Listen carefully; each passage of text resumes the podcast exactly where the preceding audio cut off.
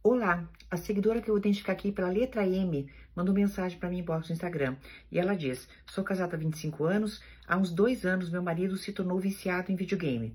A empresa que ele trabalha acabou de ser privatizada na nossa cidade. Ele não quer acompanhar a empresa. Disse que vai ser motorista de aplicativo aos 45. Disse que se envolveu com esse jogo e parece que vive em Nárnia. Não pensa em estudar, apesar de ser muito inteligente.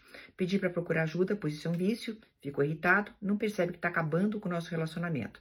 Trabalho, estudo e faço trabalhos voluntários nos finais de semana. Tenho equipe que damos banho fraterno em moradores de rua. Recentemente entrou um voluntário divorciado, concursado e que me dá muita atenção.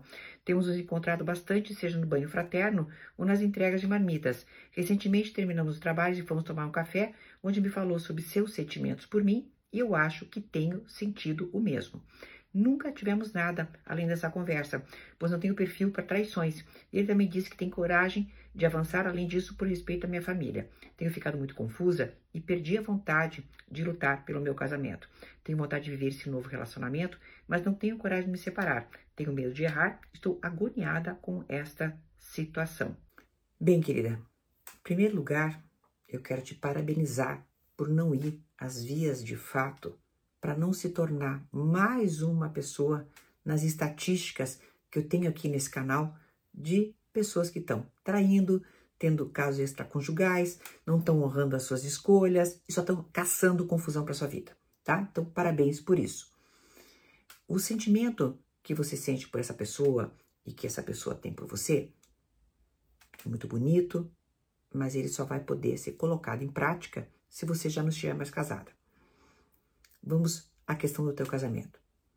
Eu compreendo como é triste ter uma pessoa envolvida numa atividade, por exemplo, no caso do teu marido, nesse videogame que não para mais, e, e, e você vê que a pessoa está se afundando naquilo por vontade própria, não reconhece que tem que sair e acaba prejudicando a qualidade que o casal pode ter como um casamento, né?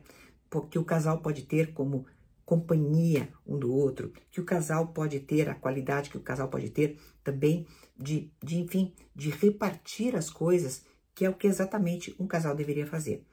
Então eu entendo o quanto você deva se sentir muito magoada por esse assunto e a esse respeito. Se você tomar a decisão de separar, saiba que ela vai vir com muitos ônus também. Mas com alguns bônus também. Quais são os ônus de uma separação? Separação é uma massa falida. É como se fosse ter que administrar uma massa falida.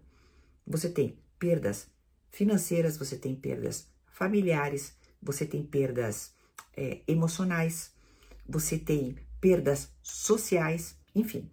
Esse conjunto de perdas precisam ser administradas. Se há filhos, aí nós temos mais um conjunto de perdas referentes aos filhos também. Quais são os ganhos numa separação? O primeiro ganho e mais assim evidente é que você passa a não se sentir mais responsável pelas atitudes inconsequentes do teu marido. Esse é o primeiro ganho que você teria com uma separação, porque aí fica bem claro que a vida é dele, a inconsequência é dele e com essa inconsequência ele faz o que ele quiser. Outro ganho que até ele pode ter é que esse chacoalhão possa fazer também com que a vida dele acabe tomando um rumo. Isso a gente não pode prever, mas pode acontecer também a título de ganho. Outro ganho que a tua vida pode ter é você oportunizar a si própria uma nova chance de você amar.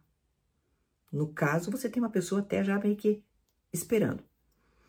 Mas veja, querida, é, só você vai saber decidir o peso que você quer dar para cada coisa.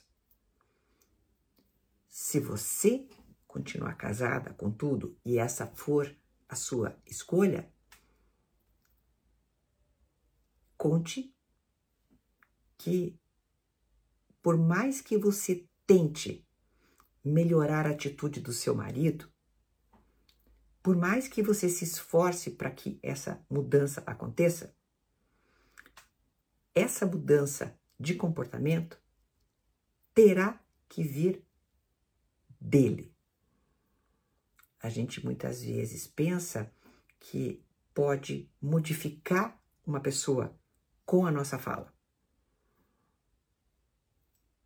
Quando essa pessoa é adulta, a nossa fala pode até induzi-lo a começar a modificar, mas todo o resto da modificação vai depender dele. E isso a gente não sabe se vai acontecer ou não. Até uma próxima!